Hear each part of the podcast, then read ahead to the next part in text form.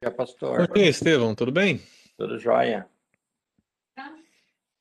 Já.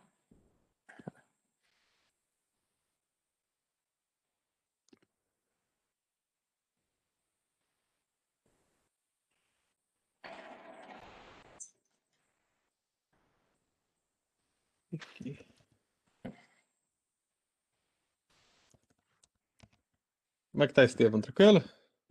Tranquilo. E aí, por aí? Graças a Deus, meu irmão. Aí na luta. É isso aí. A Dulce já chegou? Já chegou. Chegou quarta-feira. E, gente. Trouxe muita coisa do Brasil? Não, até que não. É mais fácil levar daqui para lá, né? Aham. Ai, ai, deixa eu mandar aqui os convites de praxe. A Tânia já chegou aí. Bom dia, Tânia, tudo bem? Bom dia, meus irmãos, tudo bem e vocês? Bom dia, Graças a tudo jóia.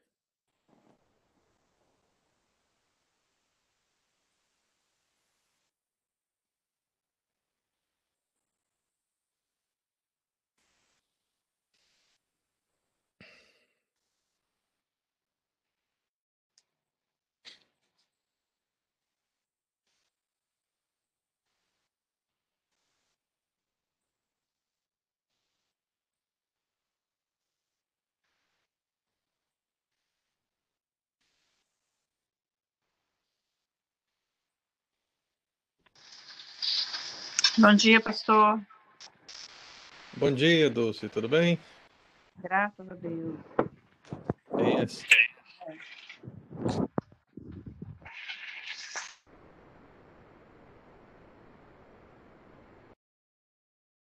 Quem mais está chegando aí? A Ricarda chegou. Bom dia, Ricarda. Eli tá ali também. Bom dia, Eli. Leandrão.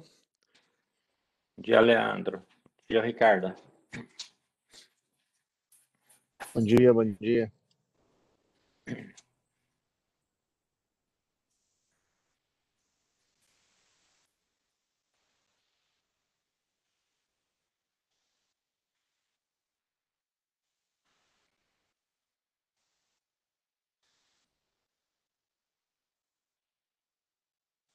Aumenta o volume aí que eu tirei o meu.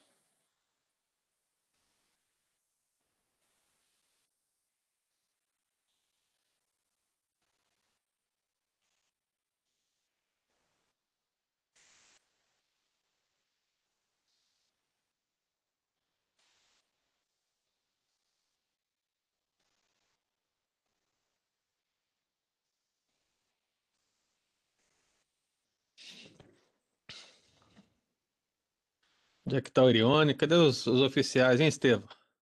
Tem dois aqui, pelo menos, hein? Cadê o Eudes? Será que o Eudes está dormindo ainda ou ele está lá na outra classe, hein? O Eudes está assim, ele quer tudo. Ele quer tudo. Tânia, cadê o Iraci, Tânia? Já acordou aí?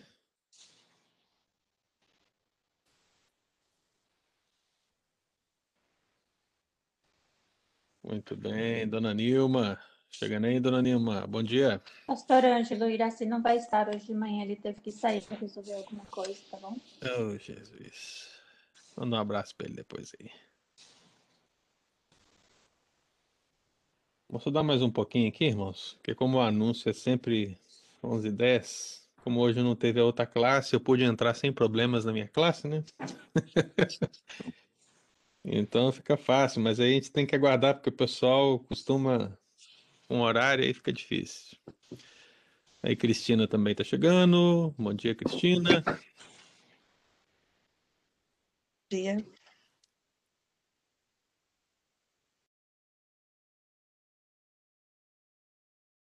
Lista de transmissão City United.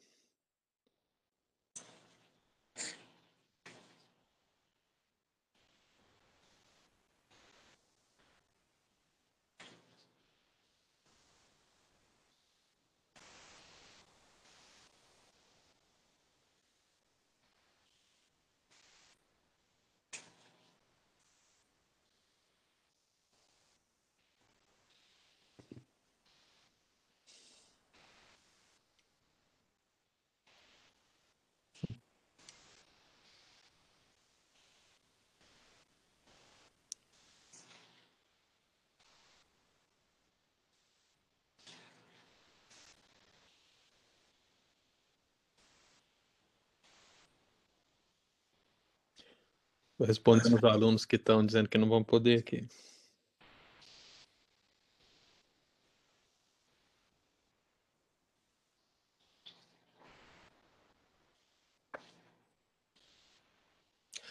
Ricarda, você pediu o link por e-mail, você não tem recebido as confirmações no seu e-mail, não? Espera que seu microfone está fechado.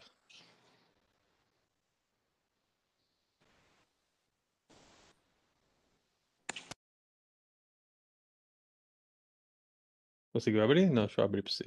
Eu mandei uma solicitação. Consegue Aí, me escutar agora? Sim. Então, eu tenho recebido, recebo as classes que você manda e tudo. Só hoje de manhã é que eu consegui, eu recebi por telefone, mas não recebi por e-mail, mas é a primeira vez que isso acontece. Tá? Hum, tá. Mas eu tenho recebido sim, recebi o e-mail que você mandou essa semana, da classe que teve, tá bom? Uhum.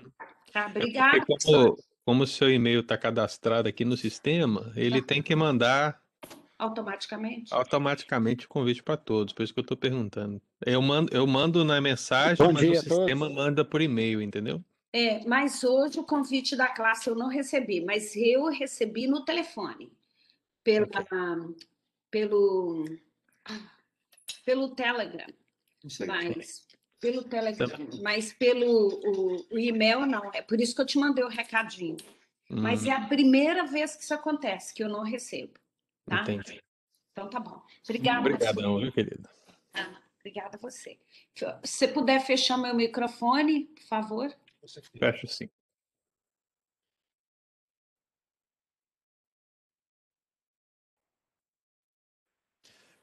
Muito bem, irmãos, bom dia. Erione, você está aí ou só está o seu nome? Não, eu tô aqui. É que hoje eu levantei atrasado, tô acabando de me, de me ajeitar aqui. Tá penteando, arrumando seu pano de fundo aí? Já tô ligado aqui. Então tá bom. Hernando também chegou aí, olha. Bom dia, meu querido. Deus te abençoe, viu? O Eudes está Bom dia, chegando aí. Bom dia para todo mundo. Bom dia. Margarete também. Bom dia, Margarete. Seja bem-vinda.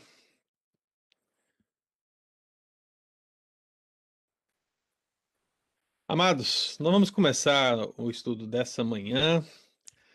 Antes de qualquer coisa, vou convidar todos para que nós oremos, pedindo a Deus que nos abençoe e nos ensine mais um pouco nessa manhã. Então, aí no seu lar, nesse momento, para o que você está fazendo, né? E concentre em oração agora, em nome de Jesus.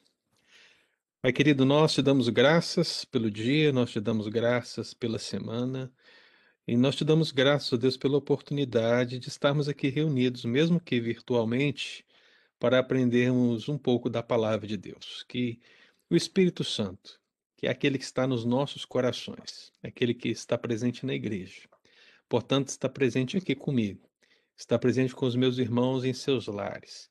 Seja ele o nosso professor nessa manhã e que assim nós possamos avançar mais um pouco na compreensão das Sagradas Escrituras. Por isso, nos abençoe, ó Deus, nessa aula, em nome de Jesus. Amém. Muito bem, meus queridos, nós vamos abrir a palavra de Deus em Lucas, Lucas capítulo 16. Lucas capítulo 16. Estou vendo também que o Kleber está conosco. Kleber, bom dia, Deus te abençoe, seja bem-vindo, viu, meu querido? Nós vamos aí, Lucas 16.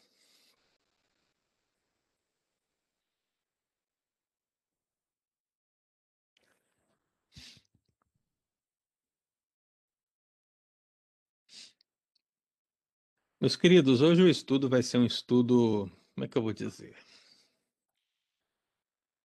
Vai ser uma tese, ok? Vai ser uma tese. Então, nesse sentido, se você tiver alguma pergunta, à medida que eu vou falando, você pode fazê-la para que a gente já vá conversando, né? Porque o assunto de hoje não é uma unanimidade entre os pastores, né? Não é. Só do fato de estar Lucas 16 já deveria ser um problema na sua cabeça, né? Porque Lucas 16, meu irmão, é um bloco complicadíssimo de parábolas, né? Mas uma específica, nós vamos falar daqui de um texto delas que está aí no versículo 22. Lucas 16, versículo 22.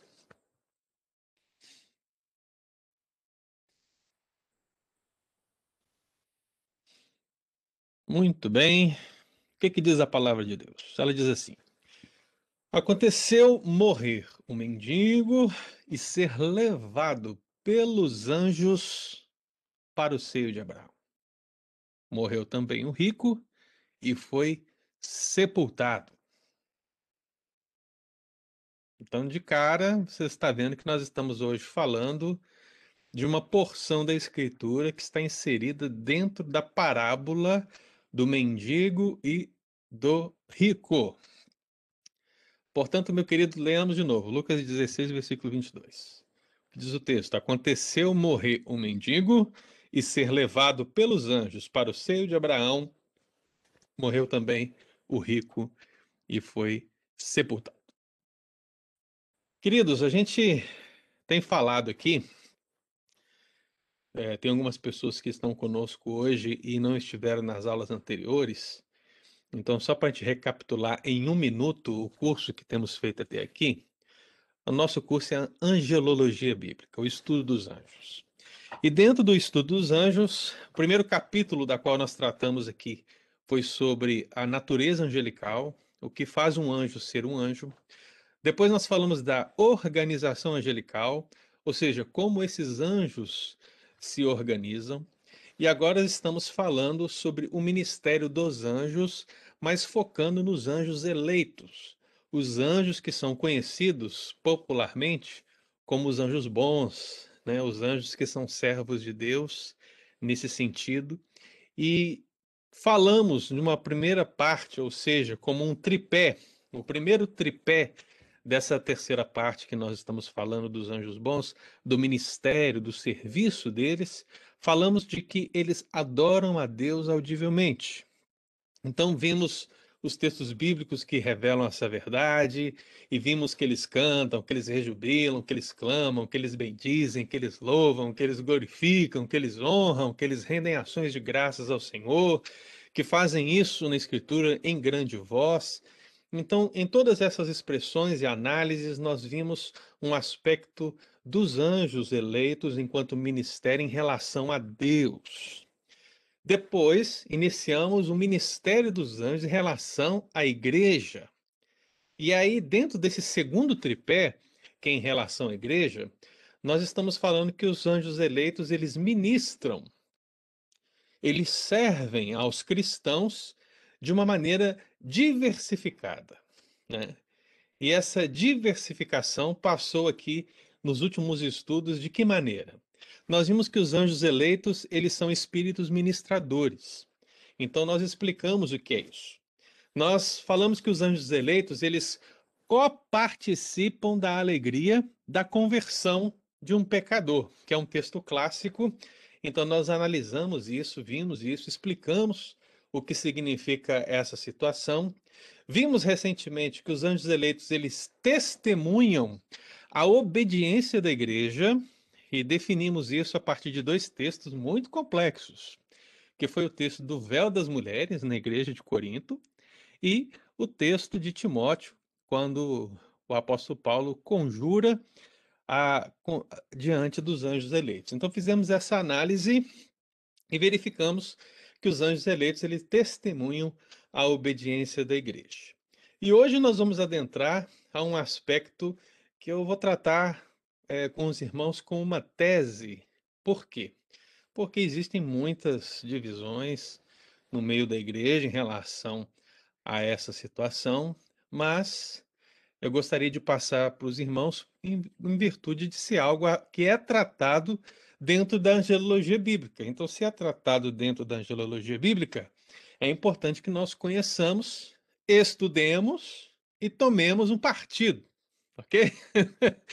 tome o seu partido, mas tome o partido entendendo que os outros partidos que existem em relação ao texto é, também são possíveis.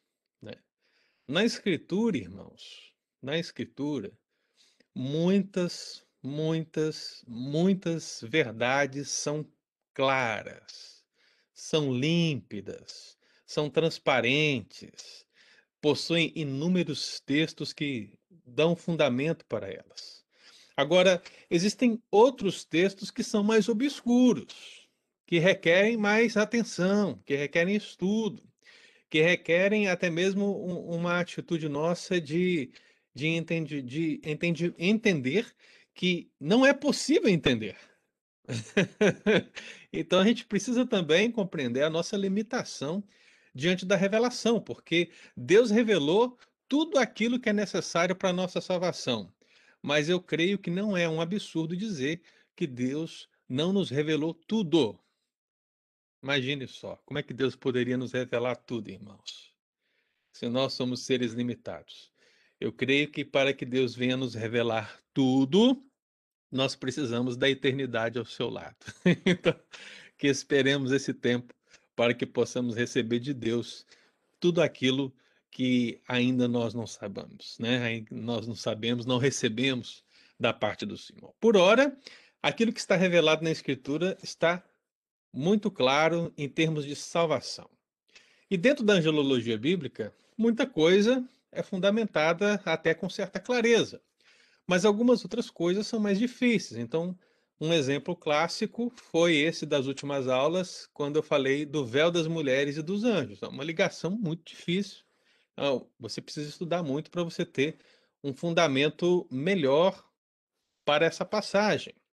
E hoje, meu irmão, a gente entra numa situação também difícil. Afinal de contas, a grande pergunta que eu faço para os amados irmãos e que todos fazem ao ler Lucas 16, versículo 22, é justamente esta: os anjos acompanham o povo de Deus, ou seja, o homem e a mulher de Deus, quando eles morrem, os anjos os acompanham até o céu? Por quê? Você até agora, se você nunca ouviu isso, que novidade seria, não é verdade? Mas eu tenho certeza que você já ouviu, e claro, já leu na Escritura, que quando nós morremos, o que acontece? o nosso corpo ele vai para a terra, que é do pó, ele veio. E o espírito volta para Deus, que o deu. E é claro, tendo conhecimento da escritura, nós sabemos que o destino da alma, o destino do espírito, o destino da parte imaterial do homem após a morte, a, nesse momento, ou seja, enquanto o Senhor não retornou, enquanto ainda não aconteceu o julgamento final, enquanto ainda estamos no decorrer da história, a parte imaterial ela tem já um destino que tem a ver com a decisão dessa pessoa em vida. Ou seja, aquele que creu no Senhor Jesus como Senhor e Salvador da sua vida, ao morrer, ele encontra-se com Deus para estar no céu com ele. Agora, aquele que não creu no Senhor, ele se encontra com Deus para estar num lugar de tormentos, aguardando o julgamento final um inferno. São as descrições mais simples para o nosso entendimento. A verdade, meu irmão, é que existe um estado intermediário, e por que, que nós temos que falar de estado intermediário? É, não pense em purgatório, tá bom? Purgatório é outra coisa. Ainda que dentro da, da teologia católico-romana o purgatório seja um estado intermediário, na, na visão bíblica, estado intermediário é a situação que se encontra agora aquele parente seu, sabe? Aquele irmão nosso que morreu em Cristo Jesus e que está aguardando a volta de Jesus. Onde é que ele está? Ele está no nosso entendimento, num estado intermediário. Ele está no céu. Ele está aguardando. Só que esse céu não é plenamente céu. E por que não é plenamente céu? Porque o que está lá é apenas a sua alma. O seu corpo está onde? Está na terra. O céu só será pleno, e agora falo céu enquanto Nova Jerusalém, ou seja, depois do julgamento de Deus, ou seja, o céu pleno é vivido por nós quando a nossa alma retorna ao corpo glorificado, quando Jesus vem buscar a sua igreja, então a alma une-se ao corpo, e nesse sentido nós participamos do último julgamento, né, desse julgamento final do trono branco, e a partir daí se inicia essa eternidade ao lado do Senhor para aqueles que foram salvos em Cristo Jesus, e aquela condenação eterna para os anjos, para os demônios, para os iníquos que não seguiram os caminhos do Senhor. Então seria o lago de fogo e enxofre. Então, hoje nós cremos nesse estado intermediário e seria isso a explicação do texto da parábola, né? Eu sei que a parábola, quando a gente fala de parábola, os pastores logo já levantam a, a orelha. Você não pode falar nada, você não pode definir nenhuma doutrina, você não pode pensar absolutamente nada dentro de parábola na visão de muitos pastores. E eu entendo isso, afinal de contas, eu sou pastor. Né? E como pastor, irmão, a gente estuda muito. E nos nossos estudos, a gente vê que a parábola é uma comparação. O significado de parábola, ou parabolê do grego, é colocar algo ao lado de outra coisa para fins de comparação. Você faz muito isso quando você quer comparar alguma coisa. Né? Eu não me venho aqui nenhum exemplo agora, mas talvez você, se você não é daqueles que acreditam que a Terra é plana, se você acredita que a Terra é um globo, você vai dizer, olha, a Terra é como essa laranja. Então você pega a laranja porque a laranja é redonda, então você vai dizer, olha, a laranja é redonda, logo a Terra é redonda. É uma comparação. Assim como aquele pessoal da Terra plana também vai pegar um prato, talvez, e vai dizer: olha, a Terra é como um prato, ela é plana como um prato. Então a gente costuma usar comparações para aludir fatos. E Jesus fez isso muitas vezes, e isso basicamente é perceptível nas parábolas. Então, uma das primeiras perguntas que qualquer estudioso de parábolas faz é se a parábola em questão ela é uma história ou uma é uma história. Você que conhece de português, né? Existe uma diferença entre história com H e história sem o H, começando com a letra E. É, nesse sentido, a história ela se revela um fato que aconteceu, um fato concreto. E a história se revela uma, algo que foi imaginado, algo que foi criado. Então, a grande pergunta que se faz ao se analisar as parábolas é o que é o que é história e o que é criado por Jesus para aludir a um fato. E você vai chegar à conclusão que é impossível você saber. Você não tem como saber. Né? É, alguns acreditam que essa parábola específica do rico e do mendigo, ela diz respeito a um fato real. E por que que eles vão dizer isso? Porque se você pegar todas as parábolas do Novo Testamento, pode ir, pode, pode procurar aí, né? Pode procurar. Nenhuma delas que envolve pessoas, principalmente, vai citar o nome de alguém. Mas essa parábola cita o nome. E qual é o nome? Lázaro. Isso é argumento para dizer, finalmente, que ela é uma história? Não é um argumento. Né? Não é. É um argumento interessante, porque se você tem uma palavra, uma parábola que cita um nome e as demais não citam, vamos pensar, por exemplo, na parábola do filho pródigo. Qual é o nome do pai? Qual é o nome do filho que apostatou ele? Qual é o nome do filho que ficou lá servindo? Você sabe? Eu não sei. Né? Mas aí chega na parábola do mendigo e do Lázaro, cita o nome de Lázaro. Então, alguns vão dizer que isso é prova cabal, final de que é uma história. Não, não é. É um argumento interessante, mas não pode ser usado como uma prova final, porque o próprio nome pode ser simbólico. Afinal de contas, o, que significa Lázaro? Alguém sabe? Que... Lázaro significa Deus é aquele que me ajuda. Deus é o meu ajudador, né? Deus é aquele que vem ao meu socorro.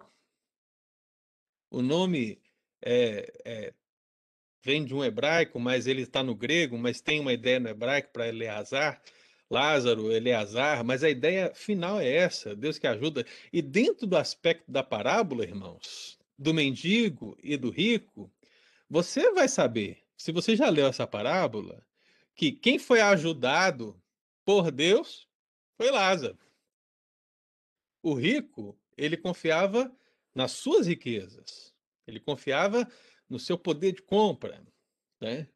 A riqueza era a, a, o seu Deus. Então, naturalmente, Lázaro ele tem esse nome porque ele foi o ajudado da história. Então veja que o nome em si, o fato de se usar um nome próprio, não é um argumento final para dizer que é uma história ou não. Eu nunca vou conseguir definir para você se uma parábola ela é baseada no fato real ou se ela foi uma criação na mente de Cristo para uh, esclarecer um ponto. Eu nunca vou poder dizer isso, mas eu sempre vou poder declarar que a parábola é uma comparação. Entendeu, irmão? Deu para compreender essa diferença? Pastor. Sim. É, mas aonde assim que eu posso ter base é, na escritura que é, isso é uma parábola? Porque eu vejo só o título dizendo ali, né? A parábola do rico e Lázaro. Mas se eu for estudar a página desde quando Jesus começou cá, né? Começa aqui a parábola dos primeiros assentos, né? Em, em Lucas 14, já começa falando parábola. Mas se a gente for ler no texto, fala assim, Jesus começou a falar em parábola. Não, não tem que ele disse isso. Né? Então não foi uma dedução é, do, do escritor de colocar isso aqui uma parábola. Como eu posso garantir que isso aqui é uma parábola ou foi um, um fato real? Assim, se alguém me perguntar, falar assim, como é que você pode garantir que isso aqui é uma parábola? Que Porque é uma comparação. É uma comparação. Por que, que eu vou dizer para você que é uma comparação? Você não precisa, você não precisa no texto bíblico da informação de que Jesus então lhe contou essa parábola para dizer que é uma parábola, né? O que vai definir se é uma parábola ou não são as características presentes no contexto. Né? Ou seja, que, qual é o contexto aqui? O contexto é: Jesus está falando aos discípulos, Lucas 16, versículo 1. Ele está na presença dos discípulos. Ele está falando com eles. Só que os fariseus estão próximos. Os fariseus estão presentes. E você vai perceber pelo contexto que há um, um discurso acerca da riqueza. Acerca do, do problema da riqueza. Não há nenhum problema em ser rico. Não há nenhum problema em ter dinheiro. Mas quando você chega aqui no versículo 14, você percebe que Jesus ele está falando aos discípulos, mas na presença dos fariseus, ele começa a declarar como os fariseus eles têm um comportamento hipócrita e sovina. Ou seja, eles são amantes do dinheiro. Eles são dependentes do dinheiro. Então Jesus passa a revelar verdades acerca dessa relação do dinheiro e dos fariseus, e nessa relação ele conta a história. Deu para pescar mais ou menos o que eu quis dizer? Então, o texto ele não começa do nada, porque se esse texto, Elione, ele tivesse assim, começando, tivesse terminado uma situação e começado uma nova situação. Imagine o seguinte, vamos pensar nos evangelhos. Então saiu Jesus de Cafarnaum e se dirigiu a Nazaré, né? E chegando lá, ele aí começa a história do rico do Lázaro. Então, nesse sentido, seria uma narrativa muito clara, porque seria a descrição de fatos ocorrendo. Agora, dentro de Lucas 16, e você pega o entorno, você vê outras parábolas também, você vê que Jesus ele está ensinando os discípulos e ao perceberem a presença dos fariseus, ele para exemplificar que o entendimento dos fariseus está errado, qual é o entendimento dos fariseus que está errado? Eles pensavam que só eram felizes ou só eram bem-aventurados aqueles que tinham riquezas. Que os pobres, esses pobres eh, miseráveis, e samaritanos, e publicanos, e pecadores em geral, estavam destituídos da glória de Deus. E o que Jesus vai mostrar para eles é que é o oposto disso. Então, para que Jesus possa mostrar essa realidade, ele conta a, a parábola do rico e do Lázaro. Esse é o meu entendimento, Ariane. Né? Como eu disse aí no início, para mim é muito complicado a, o texto em si, e os, os teólogos eles, eles realmente se questionam muito a respeito disso, mas que é uma parábola, eu não tenho dúvida. Agora, se ela está relacionada a um evento histórico ou não, eu não tenho como dizer. Você compreendeu a diferença? Talvez você está pensando que uma parábola é uma história com E. Não. Não é obrigatório. Uma parábola pode ser uma história verídica. Por que não seria? Né? Então, não há nenhum problema em ela ser uma parábola. Não há nenhum problema. A, o que eu acho que a sua pergunta tem a ver se saber se se trata de um fato histórico real que aconteceu ou não. E isso eu não tenho como afirmar. Né? Mas o local onde ela está inserida fica claro e evidente que é uma parábola. O que, que é parábola? É uma comparação. Então Jesus ele tá, ele tem ali para você ter uma comparação, você tem que ter um oposto aqui. E quem era esse oposto dentro da história? Os fariseus. É só você ver Lucas 16, 14. Na verdade, todo o bloco de Lucas 16 está falando de dinheiro. Né? Está falando da riqueza. Está falando da relação que você tem com isso. É, tem aí a parábola do administrador infiel, por exemplo. Então, para mim é muito claro que é uma parábola. O que, eu não, o que não é claro para mim é se é uma história real ou não. E aí, quando eu falo história real, é baseada em fatos reais, viu, irmã? ou se foi uma criação, porque não existe nenhum pecado em ser uma criação também. Tá? Porque é uma comparação. A parábola permite isso. É, Vou, vou dizer uma parábola que é uma criação que está baseada no fato real. Ou seja, ela envolve as duas questões. A parábola do grão de mostarda. Você sabe que é um grão de mostarda. Talvez você nunca pegou um grão de mostarda na sua vida. Mas você sabe que a mostarda tem um grão. e que esse grão é real. Ele é real, ele existe, não é verdade? ele existe, existe um grão. Na verdade, na parábola específica, fala do grão da mostarda negra, que é um grão tão pequeno como a cabeça de um alfinete. Pra você ter uma ideia. Porque existem vários tipos de mostarda. Mas quando você vai estudar qual é a mostarda que Jesus estava falando, você vai verificar que ele estava falando do grão da mostarda negra, que é a mostarda própria da Palestina. E que esse grão da mostarda era ridiculamente pequeno do tamanho da cabeça de um alfinete. Mas aí ele compara o crescimento do reino de Deus com a parábola do grão de mostarda. Então, em nenhum momento você está dizendo que o reino de Deus é um grão de mostarda. Que a gente deve correr atrás aí de um de um grão de mostarda e procurar o reino de Deus numa mostarda, não. Ele está usando um, um fato concreto real que é a, a grande mostarda, para criar essa comparação de também um princípio verdadeiro, que é a expansão do reino de Deus, que começa bem pequeno, bem pequeno, com uma pessoa, com Cristo, ali na Palestina, e se estende a todas as nações. Né? Porque o que, que diz o texto da parábola? Que ela se torna uma árvore e essa árvore, ela estende os seus ramos. E as aves do céu vêm aninhar-se nos seus ramos. Olha, dentro da literatura judaica, as aves são representações das nações. Então, olha que interessante. O que Cristo quer ensinar para nós é: assim como o grão de mostarda é um grão pequeno, mas se torna uma grande árvore, assim também será o reino dos céus. Começará aqui, na Palestina, comigo, com a igreja, mas se estenderá por todo o mundo a todas as nações. Deu para entender, irmão? Captou aí, Erione? Beleza. Então, assim, não tenham nenhum medo de afirmar que é uma parábola, mas não tenham a coragem final para dizer que é uma história que é uma simples comparação. Afinal de contas, é difícil, irmão. Se você procurar aí várias mensagens, estudos, pregações, eu acho que é isso que você vai encontrar. Uns vão dizer que é uma história, outros vão dizer que é uma comparação.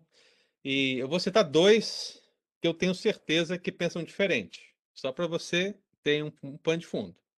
Calvino, por exemplo, ele entende que essa história do rico e do Lázaro, essa parábola, é uma história real. Ainda que nem todos os elementos da história sejam reais.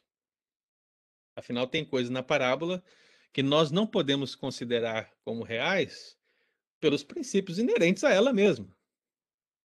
Afinal de contas, eu, eu pergunto para você: você, você tem língua? Você tem língua? Responde se você tem língua. Agora ninguém tem língua, eu não estou ouvindo ninguém, então ninguém tem língua para falar. Mas você tem uma língua, não tem? Porque a língua é própria do quê? Do corpo. Mas a parábola fala de, de um rico sofrendo os tormentos, e esse sofrimento do rico, obviamente, ocorre nesse período intermediário, porque, afinal de contas, os seus familiares ainda estão vivos, né? Então ele está no estado intermediário, mas o que, que ele diz? Ele quer que alguém toque com um pouco de água na sua língua. Olha, eu não sabia que a alma tinha língua. Entendeu? então, é óbvio que alma não tem língua. Afinal de contas, é uma parte imaterial é óbvio que a parábola ela tem um ensino dentro dessa figura, mas que isso não é uma representação da realidade. É isso que eu quero dizer. Então Calvino ele entende que essa é uma história real, ainda que ela tenha símbolos envolvidos. Agora tem um outro autor que vai dizer que não, que ela é uma simples comparação que alude a alguns fatos reais, mas que não é uma história verídica, muito conhecido por vocês. John MacArthur. Então, só para vocês compreenderem como esse universo é um universo complicado. Você tem John MacArthur, que diz que não é uma história real, e você tem Calvino, que diz que é uma história real. Só que ambos concordam que existem situações na parábola que não são representações é, da realidade, porque os princípios doutrinários da Bíblia, é, quando você lê toda a Escritura, revelam uma situação diferente. Então você precisa ler a parábola é, tentando entender o que esses símbolos significam. Por isso que a parábola é difícil de ser interpretada. É por isso. Não é simples. Então, o, vamos avançar, irmãos, senão a gente não termina.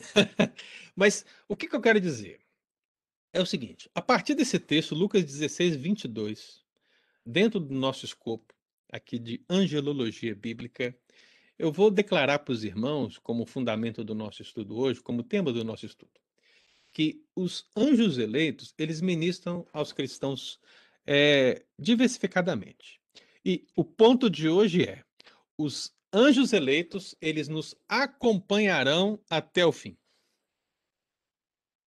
Os anjos eleitos nos acompanharão até o fim. E eu vou mostrar isso de duas maneiras.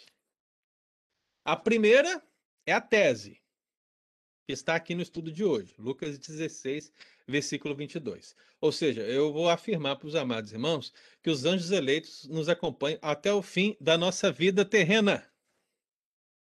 Né? Ou seja, a morte física.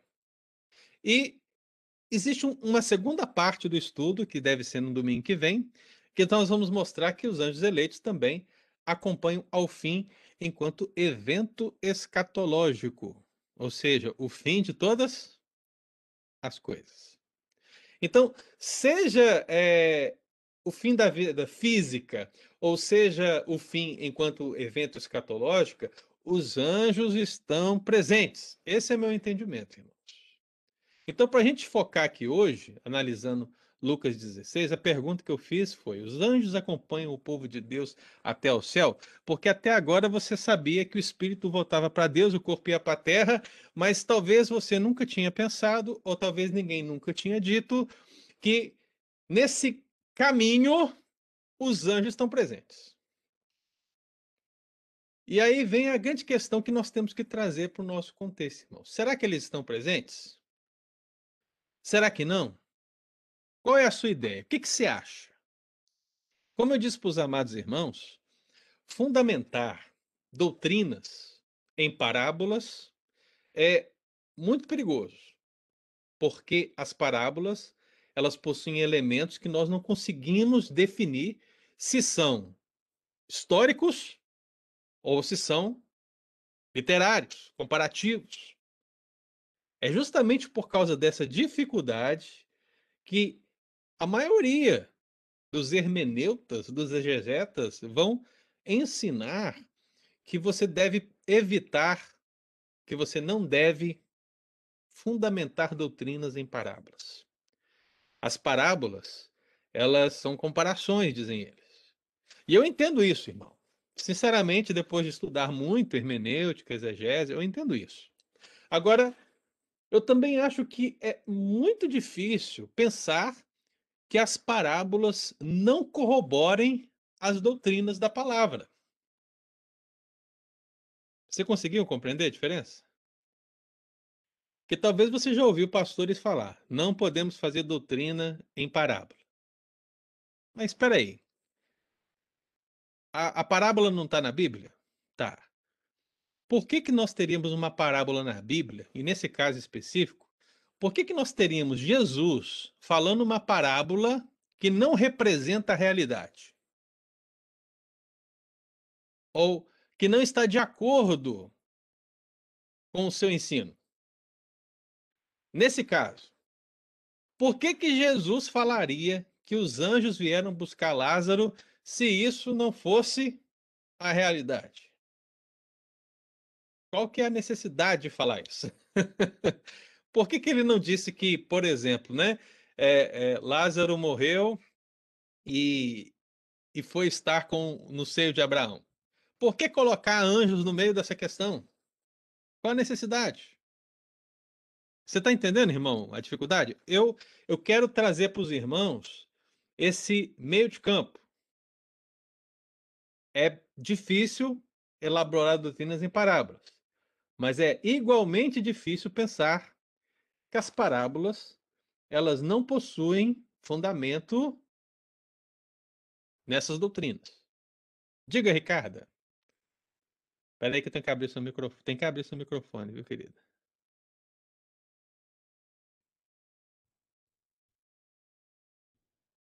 Eu não estou conseguindo abrir. Tem eu que abrir. Agora, é abrir. Eu acho que basear, eu, eu vou discordar, eu também tenho a mesma eu tenho a mesma questão do Erione e, e, eu, eu acho que essa parábola ela tem a ver com a realidade, porque Jesus citou o nome de Lázaro e, e então esse fato também dele de Lázaro ter do, do mendigo ter dialogado é, é essa parábola que ela ela me deixa muito confusa. Então é difícil para mim aceitar que não é um fato real, mas tá bom. Por um outro lado, também, eu volto ao contexto da discussão, que era com relação ao dinheiro e o significado do dinheiro no meio da comunidade judaica, né? Porque até hoje é a riqueza que se preza. Mas também eu acho que Jesus ele, ele queria mexer com o povo e, imagina o povo, um mendigo que era o lixo daquela sociedade, foi para o céu, né? Estava nos seios de Abraão. Já o rico, né, que Lázaro também é chamado de rico, né, que, que significava que era o símbolo da, da sociedade, ao contrário, ele foi para o Reis, ele foi para o Hades, ele foi para o inferno. Então, eu acho que Jesus, em tudo que ele ensinou, ele fazia comparações para mostrar a discrepância do que eles falavam e do que eles viviam, igual nos dias de hoje, né? Mas eu, eu também eu, eu acho muito, eu sei que parábola é uma comparação. Eu estava até falando, discutindo isso com ele antes. Eu tenho trabalhado mais de 20 anos com muçulmanos e judeus, mais de 20 anos, e até hoje eles têm essa prática. Eles vão dar um, um um webinar, eles vão dar uma reunião para a gente, eles ainda trazem essa coisa da cultura deles de trazer parábolas para ensinar. E, e, então, assim, para mim é confuso. Agora, essa parábola aqui, eu, sinceramente, eu, eu, eu tenho uma dúvida se ela é real ou não. Só isso. Mas aí deixa eu te perguntar, Ricardo, você discordou de quê? Hã? Você discordou de quê? Bom, eu discordei porque. Você falou tudo que eu falei, eu não entendi. eu discordo. Não, você falou o seguinte: você falou que é uma parábola. Uhum. Não é real, que é uma história. Não, não falei isso. Não? Não. Você eu falou falei que, eu falei que ela é uma parábola, né? mas que você não pode definir, por ser uma parábola, se ela é uma história com H ou sem H. Ah, ok. So, eu acho que essa é uma história. Beleza?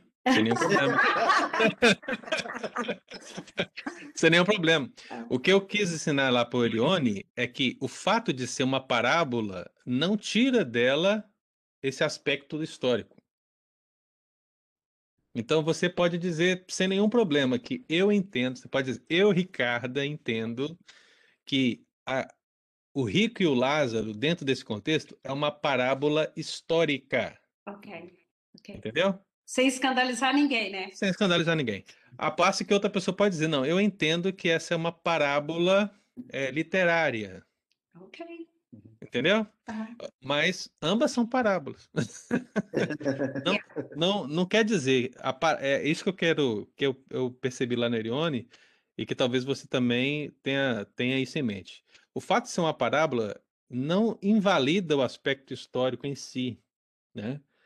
É, que ela é parábola, você, eu não é meu estudo aqui, mas a gente poderia basear vários fundamentos para definir o porquê ela é uma parábola. Mas a segunda pergunta é: ela é uma parábola que trata de um evento histórico real ou ela é uma parábola de um evento criado? Aí isso seria uma segunda pergunta. Aham. Então, o que você, falou, eu não discordo, não, tá? É, é pastor Nigel, que aí você, você, está ensinando que é, por, o pano de fundo são doutrinas reais. Então, Jesus está ensinando de algo real. Então, dá a entender que a parábola é um fato histórico. Justamente, né? Mas é, aí tem um outro aspecto que eu mencionei, Erione, que aí o, o o leitor da Bíblia ele também tem que ter essa informação. Uhum. Vamos partir do pressuposto que a parábola ela é um fato histórico. Se você lê como um fato histórico, você precisa reconhecer aqui elementos que não podem ser históricos. Ou seja, não podem ser reais. Uhum. E por que não podem ser reais? Porque eles não são é, é, harmônicos com as outras partes da escritura. E eu disse que um exemplo, a alma, ela não tem corpo, Uhum. né? Se a alma não tem corpo, não há língua, Não há língua. né? Então, isso é o quê? Isso é um símbolo dentro de um aspecto histórico. Pastor, mas a gente não pode dizer também que a pessoa, que a alma, ela não vai sentir é, a, no, nesse sofrimento é, algo parecido com, com, com, com, a forma física. Corretíssimo. É, porque, por exemplo, o, o, Jesus falou que no julgamento final, muitos serão lançados nas trevas e ali haverá pranto e ranger de dente. Corretíssimo. Então, é, então quer dizer, não, porque o, quando se fala... O que você está falando, Eli, é a interpretação da, do símbolo. Isso, exato. Correto, está correto. Uhum. Mas o que eu quero dizer para você é o seguinte: o que você fez está corretíssimo. O que eu não posso fazer é dizer alma tem língua. Ah, ok. Uhum. Entendeu? Entendi. é isso. Eu não posso dizer que alma tem língua baseada na parábola. Uhum. Porque toda a escritura revela para mim que a alma é um aspecto imaterial. E isso você está lendo ela dentro da perspectiva histórica, ok? Então você precisa reconhecer um elemento simbólico dentro da história de verdadeira. Uhum. É isso que é isso que é- faz a parábola ser de difícil interpretação. Uhum. Se você tratar tudo como literal, 100% literal, sem considerar as possibilidades literárias, você vai, vai ficar louco. Mas o que você fez está correto. O entendimento que a gente tem dessa situação que envolve a língua é, é justamente do sofrimento. Então, o que Jesus quis mostrar dentro da parábola, se a gente considerar ela como evento histórico, é que aqueles que estarão no inferno sofrerão. E na parábola, a- o símbolo desse sofrimento é justamente essa angústia do rico ao falar dessa questão com o Senhor, com falar com Abraão, né? Ah, molha aqui a ponta da minha língua, né? Esse desespero, porque trata-se de um desespero aqui, né? Então, a gente precisa fazer essa leitura, mesmo considerando como evento histórico, precisamos fazer essa leitura dentro de uma perspectiva simbólica. Um outro aspecto que eu acho também meio complicado na parábola, a ser tratado como, como uma questão real, é a possibilidade de quem está no inferno ver quem está no céu e quem está no céu ver quem está no inferno. Eu não acho que isso seja algo eh, que seja confirmado pela Escritura. Eu acho que a própria parábola diz que isso é impossível, porque ela diz que há um abismo. É, ela diz que há um abismo. Mas no mesmo momento que ela diz que há um abismo, ela diz que um vê o outro. Então, o que que eu preciso reconhecer aqui de novo? Eu preciso reconhecer que o abismo na parábola, isso se eu considerar como evento histórico, né? Eu preciso reconhecer que é um abismo. Então, quem está no céu, está no céu, quem está no inferno, está no inferno. É um abismo. Você não tem acesso, você não vem daqui para lá nem de lá para cá. Você não tem essa perspectiva.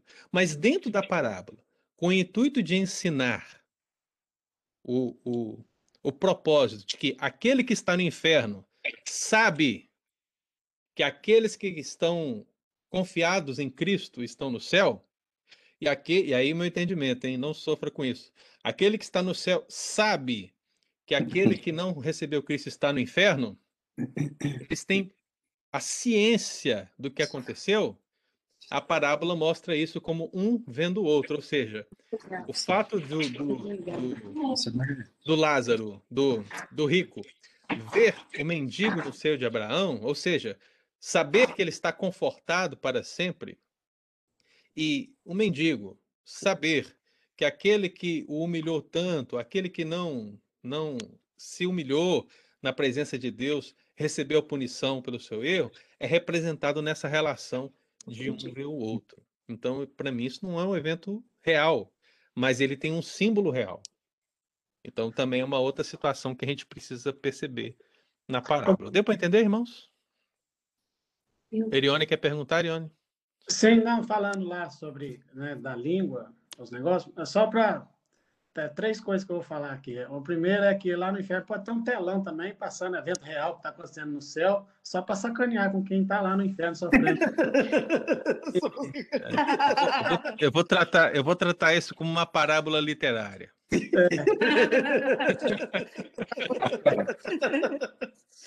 Oi, Eliane. Pastor, a, a- Aninha tem uma pergunta. Ela colocou no chat que ela quer, quer fazer uma pergunta. Aninha, deixa só o, o Erione terminar aqui. A outra Deixa o meu microfone, por favor. Eu não estou coisa conseguindo assim, fechar. quando a gente sonha, a gente está vivendo uma experiência, né? Nem contando que o nosso o nosso corpo está ali. Igual um exemplo, se ah, nós morremos, né? O que que caracteriza o nosso ser? Onde é que vai ser salvo o nosso HD? Vai estar salvo lá. A gente vai estar vivendo essa forma linear que a gente vive hoje, de, de depender do tempo igual é hoje, porque ou a gente vai viver um, um, um, uma vida atemporal. A gente não sabe também. Então, eu creio que para preservar o que nós somos, nós temos que ter todos os nossos sentidos. Porque se a gente não tiver visão, não poder sentir, falar, tudo, quem que a gente vai ser? Né? Então, para ter a existência do ser, eu acho que talvez a gente poderia estar vivendo como um sonho. Né? Então, eu acho que. Mas cuidado com a palavra sonho, que senão você vai quase cair no, no, no contexto adventista, tá? Você fala que você está dormindo aí, e aí, meu filho. Sendo real, sem, sem o corpo. Eu acho que isso Não, eu entendi, Irione, mas assim, quando eu falo para você ter cuidado com a palavra, é porque dependendo da pessoa, o conhecimento que ela tem, ela pode fazer a ponte, né? Então, por que eu estou citando os adventistas? Porque os adventistas entendem nesse texto nada disso que nós estamos discutindo aqui. Porque para o adventista, a gente morre e dorme. A gente vive um sonho, né? Porque é um sonho, mas é um sonho assim, você está dormindo dois mil anos e aí você acorda com a volta de Cristo, é como se você não soubesse mais nada.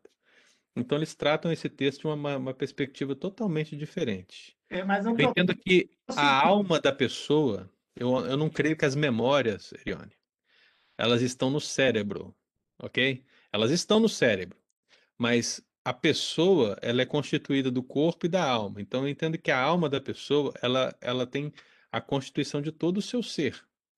Isso a gente pode perceber em várias passagens da Escritura, principalmente no Apocalipse, onde os crentes, que são almas, eles estão orando a Deus pedindo, até quando, Senhor? Né? Ou seja, há uma consciência, né?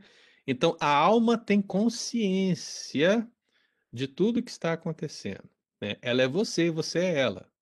Assim como o seu corpo é você, você é ele. Então, não existe essa separação de você, a, a parte das suas memórias está no corpo porque seu cérebro está no corpo. Não. Você é um ser completo. Entendeu? Essa separação acontece na morte, mas ela é temporária. Tudo vai voltar ao normal. Pode continuar. Querido. Mas aí, no caso, o que ele está vivendo lá, é, a gente, o segundo ponto é, é a temporalidade. Né? Ele vai estar tá vivendo esse tempo nosso linear ou ele vai estar tá vivendo uma temporalidade, um tempo que não, não, não se conta com espaço e, e tempo? Né? Porque é preservado, é, de qualquer forma, é preservado o ser. Né? O que a pessoa é preservado, sendo que, para nós aqui, o corpo está ali, debaixo do, né, do eu que, Mas eu creio que é uma consciência de tempo, justamente pelo texto que eu acabei de dizer. Né? Há uma atemporalidade, porque se a pessoa está no céu, obviamente que ela não está mais sujeita a, se a alma está no céu, né, ela não está mais sujeita a, ao que nós vivemos aqui, um dia de 24 horas, sete dias na semana, 31 dias no mês, né? Mas ela tem consciência temporal, né? Porque se as almas elas elas conversam com Deus no sentido de perguntar até quando, né? O, a, vamos aguardar ainda, um exemplo, né? Ou seja, elas estão aguardando, tem um sentido temporal. Uhum. Então, só concluindo a última coisa, é que no inferno acho que essa sensação vai ser, tipo assim, às vezes até dobrada, né? Um, uma sensação de dor, porque se a pessoa estiver lá e não tiver nenhuma sensação, como é que vai saber que está em tormento? Se Pô, tiver vai nesse... ser terrível, Leandro. Eu então, usei a então palavra desespero por isso, entendeu? E, e eu acho que para você ter sentido dessa realidade, você tem que ter né, o, os nossos sensores funcionando, que é paladar, tato, né, consciência, tudo tem que estar tá, né, funcionando, o ouvido, que são tudo isso são nada mais que sinais. Você, que... Mas o que eu vejo assim, que você não precisa. Você, claro que, vamos pensar assim. O lago de fogo e enxofre é o destino final, final, final, final. Por que, que eu falo final? Porque lá vai estar o seu corpo e a sua alma. Ok? Entendido isso? Terrível. Não, Mas as pessoas que morreram sem Cristo e já estão gozando dos tormentos, elas só alma. E elas estão sofrendo? Estão. Entendeu? Você não precisa do corpo para sofrer os tormentos. Eu acho que a parábola pode ensinar isso, né? Porque afinal de contas, o rico ele está justamente nessa condição. O rico ele está no inferno enquanto alma. E Lázaro, o mendigo, ele está no céu enquanto alma. E você percebe que, assim como a alma é consolada no seio de Abraão, o rico ele está atormentado no inferno, como, as, como os textos aí, os versículos dizem. Né? Então você não precisa do corpo. Essas sensações, elas, elas são próprias para nos fazer entender o sofrimento. Porque eu e você sabemos, Erione, o inferno não é fogo. O inferno não é um caldeirão de fogo, como aquelas figuras que a gente costuma ver em filmes e desenhos, né? É, o fogo é utilizado em inúmeras passagens na Bíblia para descrever justamente os tormentos deste lugar. Né? Mas eu não creio que o inferno é aquela visão grega, o, o Hades grego, né? Não o, o termo, viu, irmãos? O Hades grego, né? O que é o Hades grego? No Hades grego existem sete prisões. E nessas sete prisões você tem tanto uma prisão de gelo como uma prisão de fogo, você tem um rio, você tem uma prisão para cada tipo de pecado específico.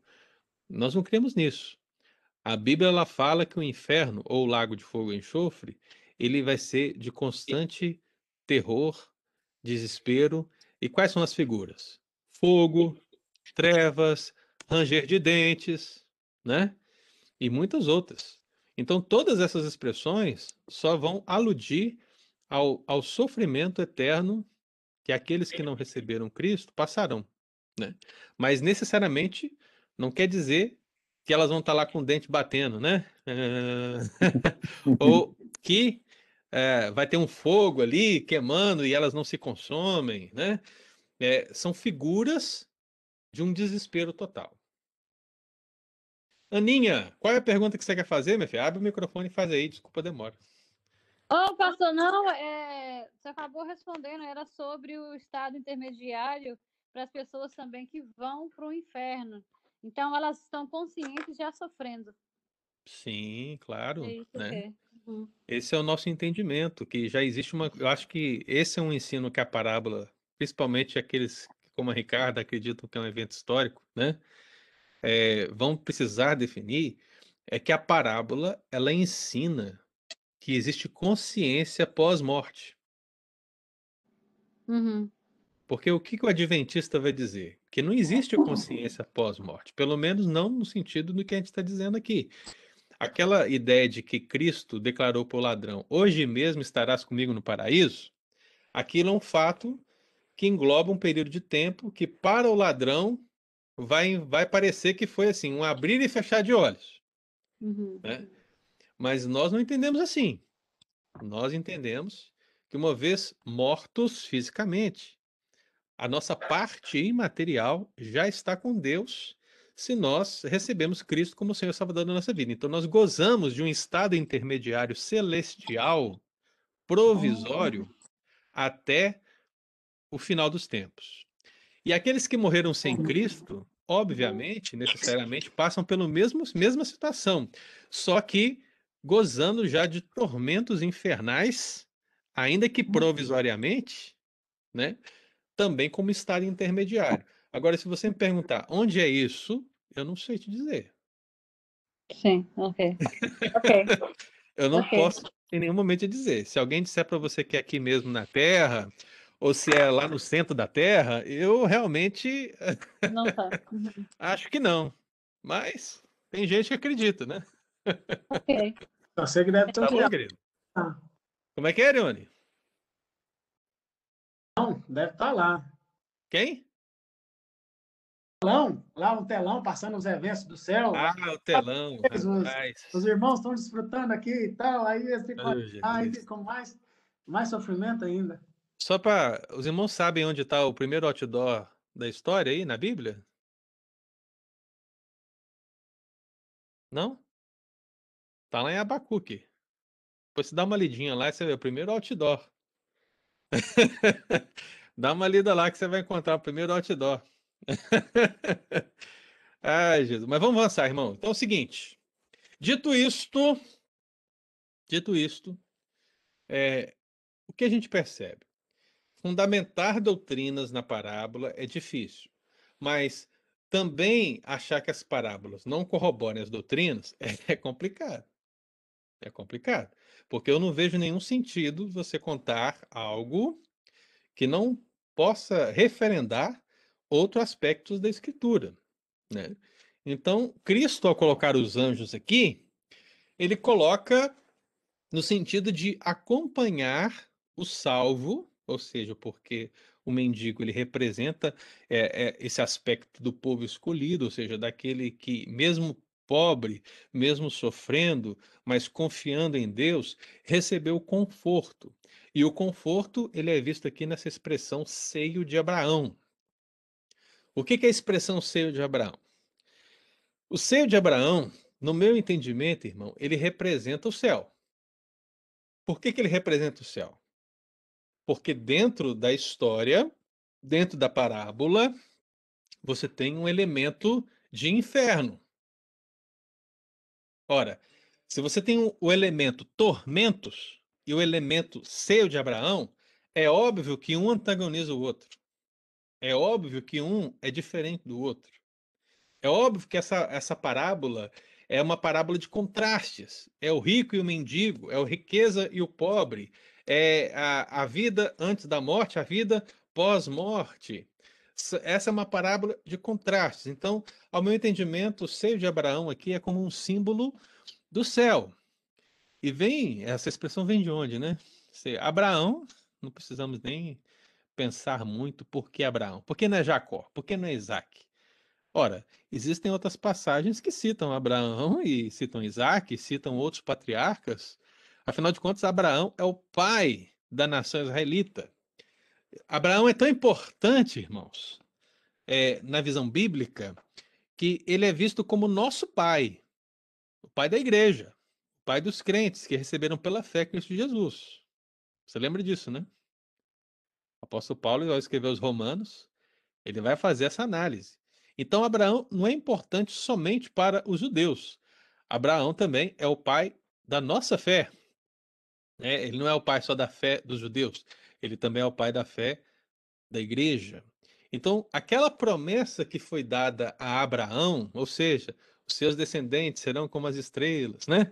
Essa promessa se cumpre em nós, se cumpre na igreja, se cumpre no avanço do reino de Deus em todo o mundo. Portanto, Abraão aqui é a representação desse conforto.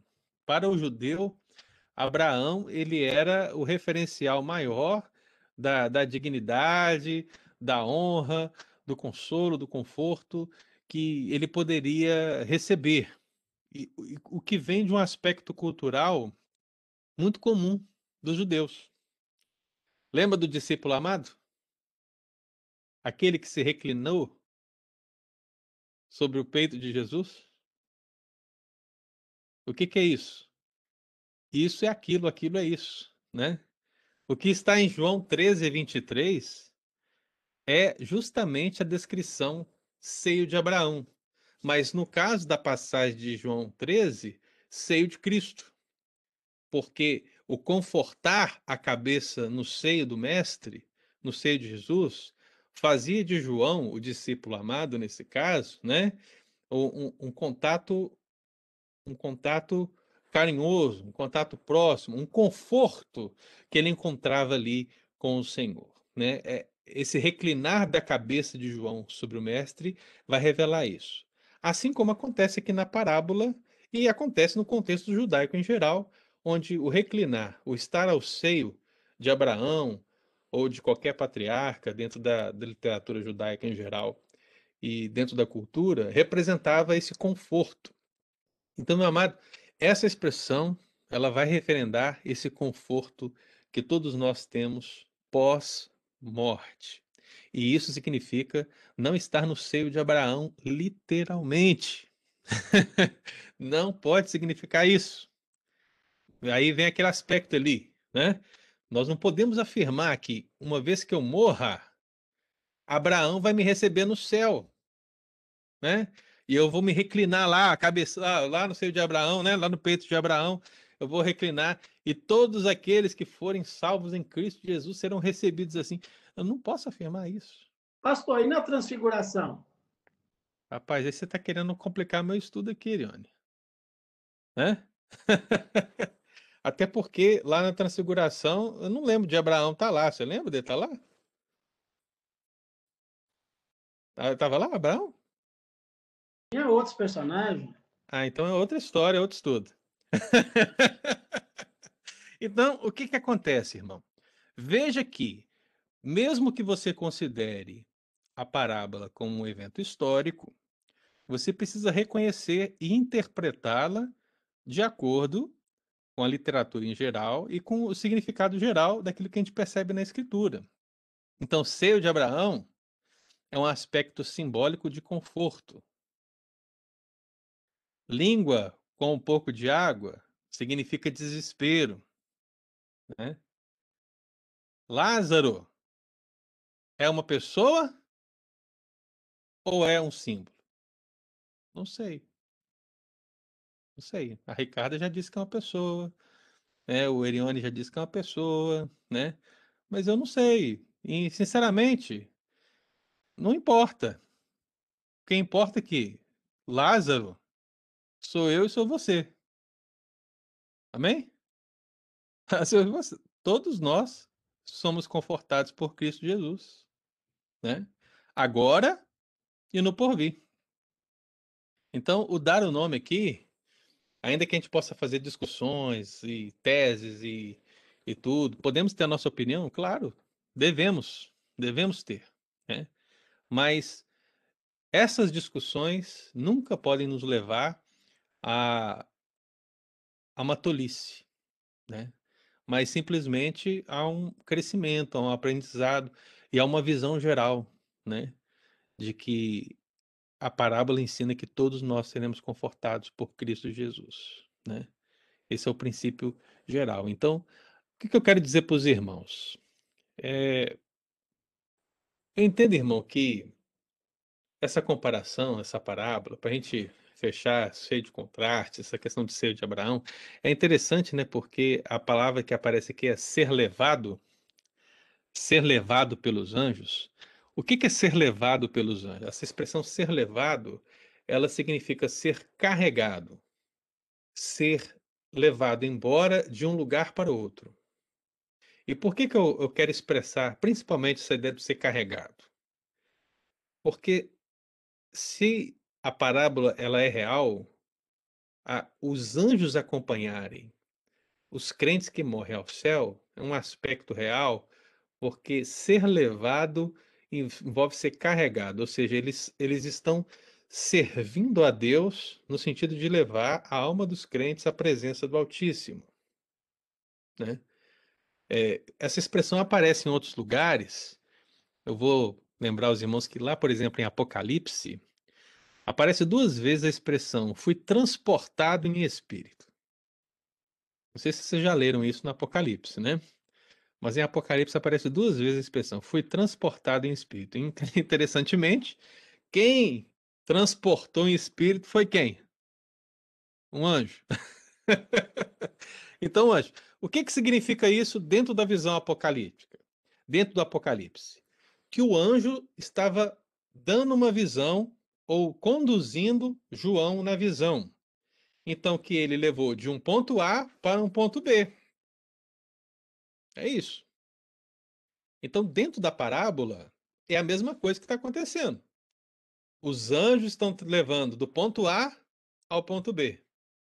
Ou seja, Lázaro morreu na terra e foi, e foi levado ao céu para o seio de Abraão. Então, posso dizer que os anjos acompanham os mortos em Cristo Jesus a Deus? Eu entendo pessoalmente, irmão, que é possível que assim seja.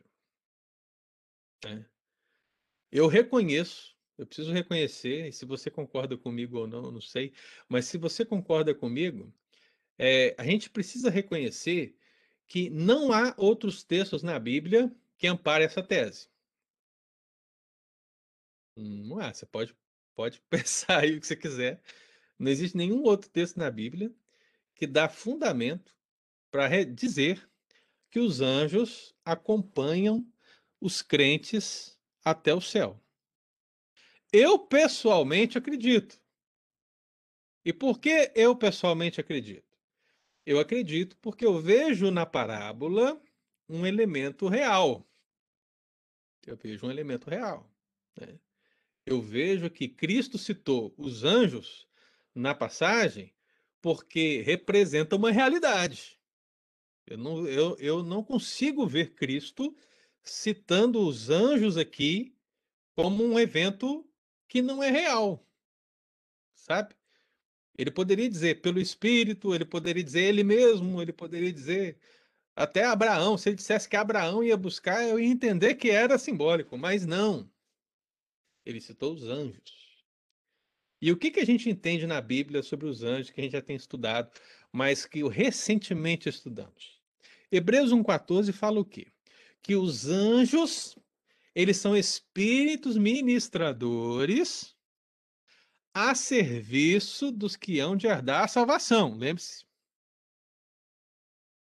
Eles estão a serviço daqueles que hão de herdar a salvação. Quem é aquele que herda a salvação na parábola? É Lázaro. Aí eu vou dizer para os irmãos, por que, que eu entendo que é bem possível que seja essa realidade? Porque eu entendo que o serviço dos anjos para que com aqueles que hão de herdar salvação não ocorre apenas quando eles vivem, mas também quando eles morrem. Por que, que o serviço dos anjos terminaria para com aqueles que hão de herdar a salvação no principal momento da sua vida? Ou seja, no momento que eles estão praticamente às portas de herdar a salvação, né? Porque ah, entenda salvação aqui, irmão, não que ele não era salvo antes, tá? Mas é que uma vez que ele morre, ele está já gozando o céu, mas não é plenamente céu, né? Então, nesse sentido, ele está mais próximo dessa salvação final do que eu e você, né? Porque nós ainda estamos aqui, militando, labutando, sofrendo, pecando, né, tá? Mas ele está lá, ele já está gozando da presença divina, né? Então, por que que o ministério dos anjos terminaria justamente aqui? Será que a morte, ela é a separação do corpo da alma e desse serviço angelical? Então, eu não vejo dessa maneira. Porque o plano espiritual para onde a alma vai é justamente onde os anjos estão. Então eu não consigo fazer essa separação que alguns costumam fazer. Então, no meu entendimento, irmão, né, eu reconheço que é o único versículo, por isso que eu estou tratando tudo como uma tese. Por isso que eu não estou afirmando para os irmãos que ó, é assim, ponto, acabou, receba em nome de Jesus. Se não receber, vá para o inferno. não posso dizer isso. Na Bíblia, irmãos, nós temos aspectos que a gente precisa considerar a dúvida. Então, eu, eu estudei esse texto várias vezes e ainda não estou convencido de que não se trate de uma realidade. Né? Mas eu realmente gostaria de saber a sua opinião. Eu disse que não há nenhum texto bíblico. Talvez o texto bíblico que mais se aproxime, mas assim, você tem que forçar um pouquinho, né? Tem que forçar. Mas lembre-se comigo aqui, Atos 1 a ascensão de Jesus. Você sabe que Jesus morreu, ele ressuscitou, ele ficou com os discípulos, né, vários dias, ensinando as coisas acerca do reino de Deus, até aquele dia registrado em Atos capítulo 1, lá no versículo 10, versículo 11, que ele foi elevado às alturas. Ou seja, daquele ponto, daquele ponto, você lembre-se, hein? Daquele ponto, ele estava indo para o Pai de uma maneira final. Ou seja, ele voltaria apenas agora na sua segunda vinda. Ok? É isso. E veja só comigo aqui. Essa ida de Cristo ao Pai é acompanhada por quem? É pergunta, é pergunta. É acompanhada por quem? Os anjos. Dois anjos. Aí alguém vai dizer aí, né? Não, são dois varões vestidos de branco. É, são dois anjos, meu filho. Não são dois homens com um, um lençol branco, não, viu? São dois anjos. E os dois anjos aparecem lá com o intuito de exortar os discípulos acerca do retorno de Cristo. Porque eles dizem o quê? Olha, esse Jesus que vocês estão vendo subir, ele voltará da mesma maneira. Né? Então é isso que eles estão falando. Agora, pensa comigo, irmão. No momento de Cristo ir ao Pai, na sua ascensão, há a presença de dois anjos. Aí você vai me perguntar, por que dois, pastor? Lembre daquele princípio, irmão. Porque duas ou três testemunhas se confirmam um fato, como real. Olha aí. então você tem dois anjos. Então eles estão ali, nesse momento de ascensão de Cristo ao Pai. Não se trata necessariamente da mesma coisa, irmão. A, a natureza de Cristo é outra coisa totalmente diferente da natureza humana é, que nós podemos ver em Lázaro na parábola. Mas é interessante observar que, seja lá ou seja aqui, essa ida para o Pai é acompanhada de anjos. Concorda comigo? Concorda comigo? Que anjos estão lá? então, por isso que eu entendo que é bem possível que os anjos acompanhem os crentes depois da morte até o céu. Mas aí fica a pergunta, né? O que, que você acha? Qual é a sua opinião? Sim ou não? Vamos respondendo aí. Cristina, Erione, Estevam, eu quero ver todo mundo. Qual, qual é a sua opinião? Diz aí. Eu acho que não tem nada a ver com a conversa que teve na transfiguração. Não falou, oh, Moisés, Elias, espera eu, o dia que eu subir lá, vocês estão esperando. Aí, não, não tem nada a ver, não, É outra coisa. vai junto, não vai embora. É outra coisa.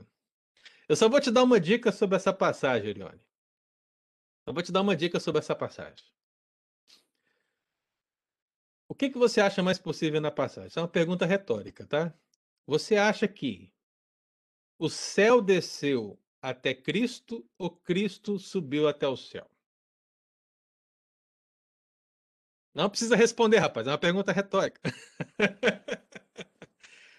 Mas é a pergunta, porque, via de regra, as discussões em torno da transfiguração, elas estão aqui no plano terrestre, no monte.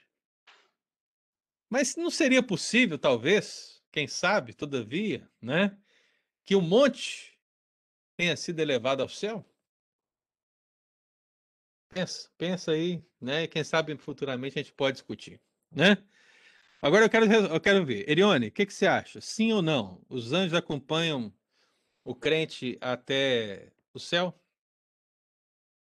Concordo. Plenamente. Nilma, o que, que você acha, Nilma? Concordo também. Ih, Acho que sim. Eu quero uma pessoa que discorde, porque senão vai um seguir o outro aqui. Ó. Ricardo aí ali, o que, que vocês acham? Não, mas eles, os anjos estão a nosso serviço. Então vai estar até entregar, entregar a gente a Deus. Muito bem, Nilma. Só estou tocando, Nilma. Vamos lá, Cristina. Eu espero que alguém me leve, porque eu acho que eu não vou saber chegar lá no céu sozinho, não. Tem muitos lugares. Será que um cato de um lado e do outro me leva? É. Muito bem. Eudes, o que, que você acha, Eudes? Você está curtindo ou você está concordando? Muito bem. Ricardo Eli, o que, que, vocês acham? Também acham? Margarete, o que, que, você acha, Margarete? Ih, mãe, tem que abrir o microfone, Margarete.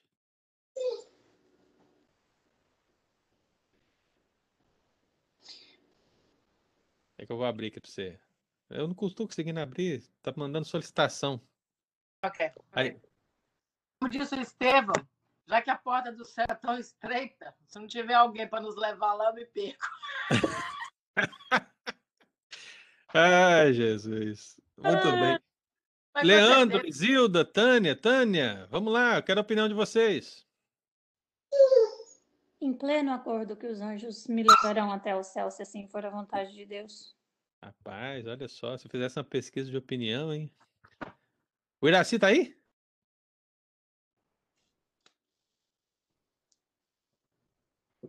está dirigindo, Fala, mas ele está ouvindo. Fala aí a sua opinião.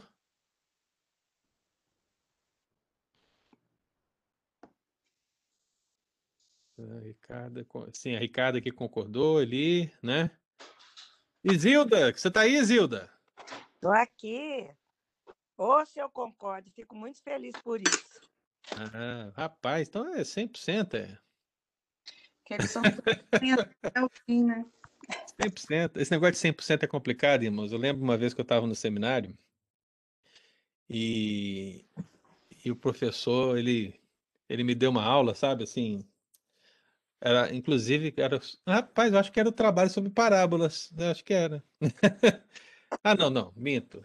Era uma exegese de João 2, né, exegese de João 2.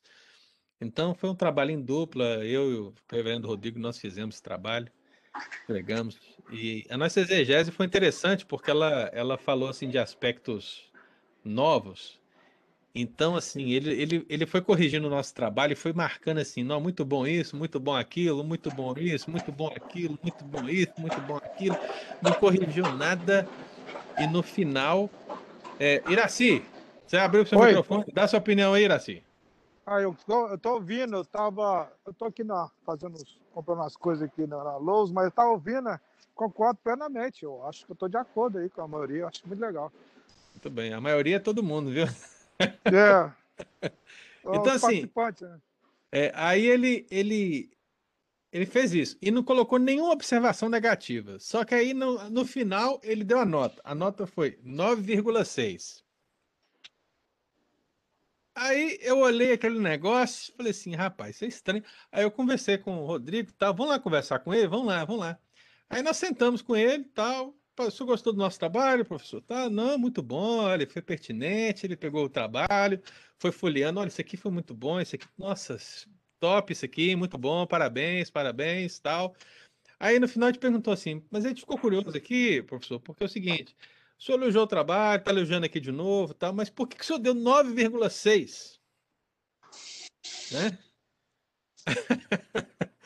Aí ele foi, virou para nós assim e falou assim: porque 10 só Jesus. Eu falei assim: ô oh, meu pai, misericórdia. Aí a gente levou isso para a vida, né? Porque 10 só Jesus. É, aqui, aqui deve estar 100%, mas deve ter um aí para dar 9,6, não? Tem que ter um aí, gente. Muito bem. Então, irmãos, basicamente é isso. É um estudo assim é, que, baseado na Bíblia, você vai ter, assim, dificuldades. Billy Graham, para a gente fechar aqui, Billy Graham, ele tem um livro sobre anjos, né? É, só que Billy Graham é um homem muito crente, tudo, né? A, a literatura de Billy Graham é uma literatura muito voltada realmente para nosso dia a dia, para a prática da vida cristã, né? É, não existe uma preocupação, não estou dizendo que Billy Graham ele não é profundo, viu, irmãos? Mas o estilo de literatura de Billy Graham é uma literatura mais pastoral. A gente percebe isso claramente. E, então, quando você lê os livros de Billy Graham, você percebe que ele sempre traz experiências, né, traz exemplos para ilustrar situações.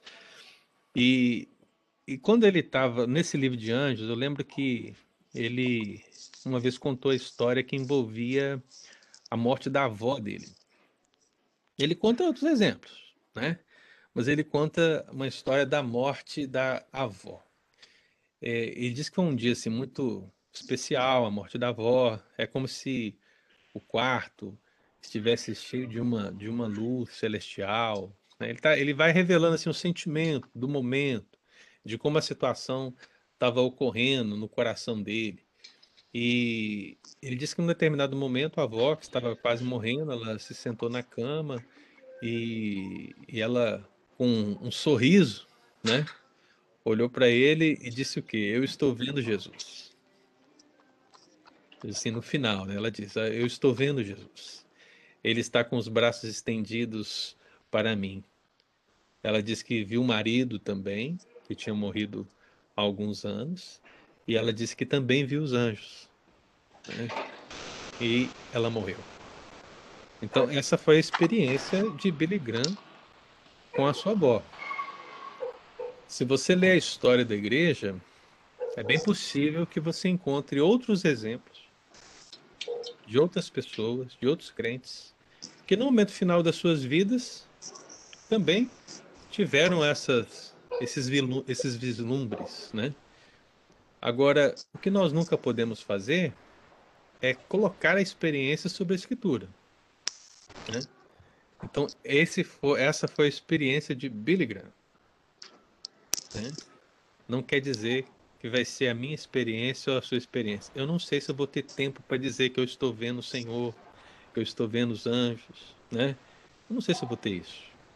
Então, nunca defina, né, questões relacionadas à Bíblia a partir da experiência, mas a partir do texto. Eu estou dizendo essa experiência para os irmãos porque é bem possível que os irmãos tenham acesso a essa literatura ou tenham acesso a experiências de pessoas que viveram uma situação parecida, né? Então, peguem essas experiências e guardem no coração, né? Guardem no coração, porque se assim o Senhor permitir, assim será. Mas, pelo menos no meu entendimento, no seu entendimento, principalmente ali na visão do Estevão, da Margarete, né? A porta é estreita, a gente precisa de condução. não, não, Estevão. Ai, Jesus. Eu lembro daquela escada. Lembra da escada de Jacó, irmãos? Dos anjos subindo e descendo, né? A partir de hoje eu vou imaginar todos vocês querendo subir essa escada, viu? Na companhia dos anjos até a presença do trono, né? Mas eu espero que isso tudo tenha sido abençoador para todos, né? Eu queria passar a visão geral, a minha visão pessoal, e acabou que no final a gente percebeu que a nossa visão está aí alinhada, né? Todos nós seguimos essa, essa perspectiva.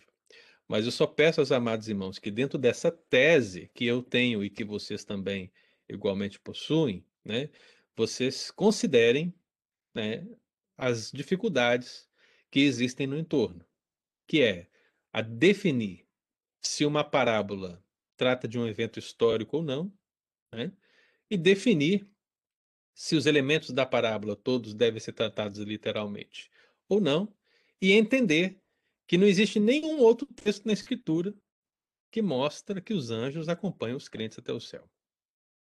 Essas são as dificuldades. Né? Mas, apesar das dificuldades, aquilo que nós fizemos aqui foi fazer uma, um estudo, fazer esse, essa reflexão para que a gente pudesse entender. Eu não sei se você já começou o estudo com esse pensamento ou se você continua com ele, mas a minha oração é que, de alguma maneira ou de outra, esse estudo possa ter te ajudado. Tá bom, meu querido? Domingo que vem, a gente vai continuar Amém. o estudo, né?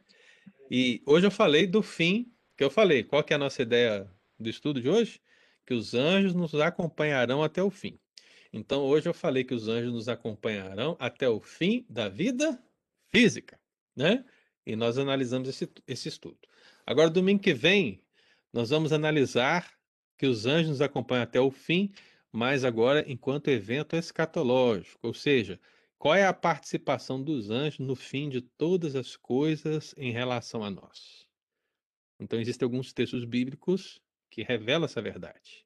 Aqueles anjos que estavam ali representados em Atos 1, que subiram com o Senhor, disseram o quê? Ele voltará. Não é? E Jesus disse que voltaria com os seus anjos. Pois é. Então ele volta. E esse, essas passagens que mostram que ele volta com seus anjos é que nós vamos analisar no próximo domingo. Tá bom, meu querido? Ótimo domingo. Deus te abençoe. Aqueles que vão estar na EBD, aqueles que vão estar no culto. E nós temos aí um, um bom tempo na presença do Senhor e na presença dos irmãos. Até mais, até mais. Eraci, Cristina, Zilda, Tânia, Margarete, Eudes, Leandro todo mundo aí. Dulce, a Dulce não falou nada, Estevam, mas manda um abraço aí para ela. Muito bem, Nilma. Fica com Deus, Elione. Deus abençoe a todos. Ótimo domingo. Obrigada, pastor. Bom domingo. Rica, bom dia.